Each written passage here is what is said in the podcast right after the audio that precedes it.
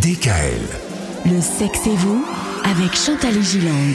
Le sexe et vous. Et cette semaine, Chantal, on va sortir des sentiers battus, si j'ose dire. On va parler de la liberté sexuelle et du libertinage. Qu'est-ce que c'est le libertinage? Alors d'abord, je commence par la liberté sexuelle. C'est l'affranchissement de tout ce qui limite notre vie sexuelle. Alors la révolution contraceptive et la loi sur l'IVG, donc la séparation entre sexualité et reproduction, ont rendu possible une autre approche du rapport amoureux et sexuel. Et cette liberté sexuelle s'exprime également vis-à-vis de l'individu lui-même, de ses valeurs, des autorisations qu'il se donne à lui comme à son ou à sa partenaire. Alors le libertinage, c'est l'acceptation par les deux partenaires de modifier épisodiquement ou durablement les règles du jeu en matière d'érotisme et de sexualité, et d'une certaine façon, cela redéfinit leur notion de fidélité.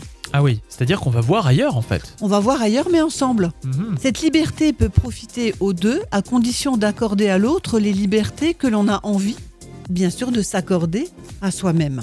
Pour terminer, je dirais qu'il convient d'être attentif aux véritables motivations de chacun au sein du couple avant d'expérimenter le libertinage et de se poser la question pour qui, pourquoi, en quel honneur. Bien sûr. La liberté sexuelle, donc, c'est euh, ce, cette thématique qu'on va aborder tout au long de cette semaine dans la chronique de Chantal Gilang. Retrouvez l'intégralité des podcasts Le sexe et vous sur radiodécal.com et l'ensemble des plateformes de podcasts.